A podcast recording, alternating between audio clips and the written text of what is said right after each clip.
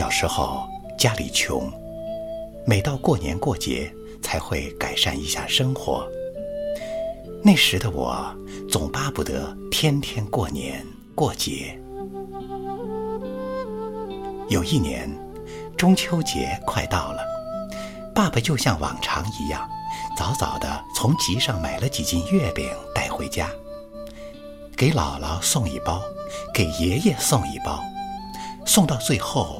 只给我们几个小孩子留下了一小包，可是，就连那一小包月饼，妈妈也都藏了起来，说是要等到中秋节晚上吃过了饭才可以拿出来。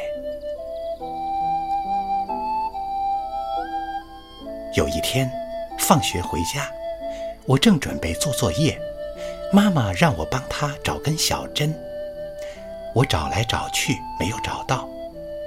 对了，妈妈床头的黑箱子上面还有一个小箱子，说不定是在那里面。于是，我爬到床上，打开箱子。这时，我看到了月饼。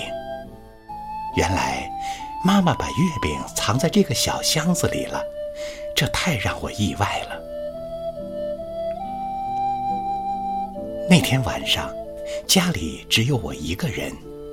我想，小箱子里面的月饼，如果能吃上一口，哪怕只吃上一小口，该有多好呀！可是，吃，哥哥姐姐的那一份肯定就会少一些。要是不吃，月饼却又在不断的诱惑着我。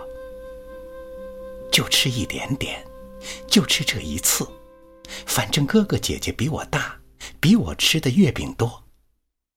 最后，我终于忍不住了，蹑手蹑脚的走进了那个小箱子。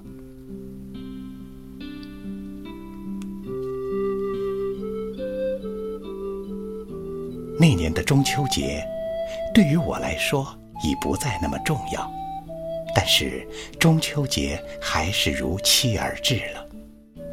吃过晚饭，又像往年一样，妈妈去拿月饼。我和哥哥姐姐都在等着。哎，屋子里忽然传来妈妈的声音，我的心一下子提了起来。我知道我一直担心的事情要发生了。妈妈把月饼盒放到院子里的水泥台上，打开来，里面只剩下一个半的月饼。妈妈说：“是不是有老鼠？”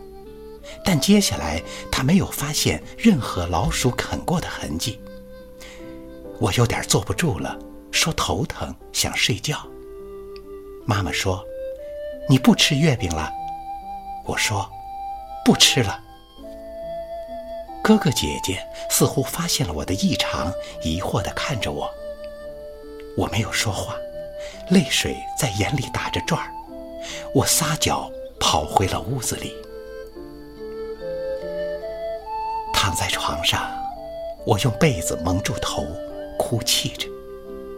那天，我第一次知道了什么叫羞愧。那天，我也想明白了很多我从前从未想过的问题。亲情第一次在我的心底落下了深深的痕迹。虽然第二天，没有人再说起这件事。可就是从那时起，我再没有碰过任何不属于我的东西。也就是从那年起，我开始拒绝吃月饼，害怕过中秋。那个中秋节，对一个孩子来说，印象太深了，一辈子都忘不了。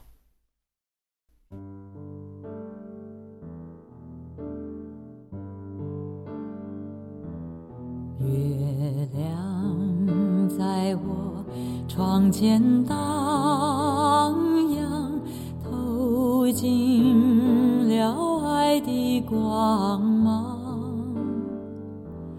我低头静静地想一想猜不透你心肠好像今晚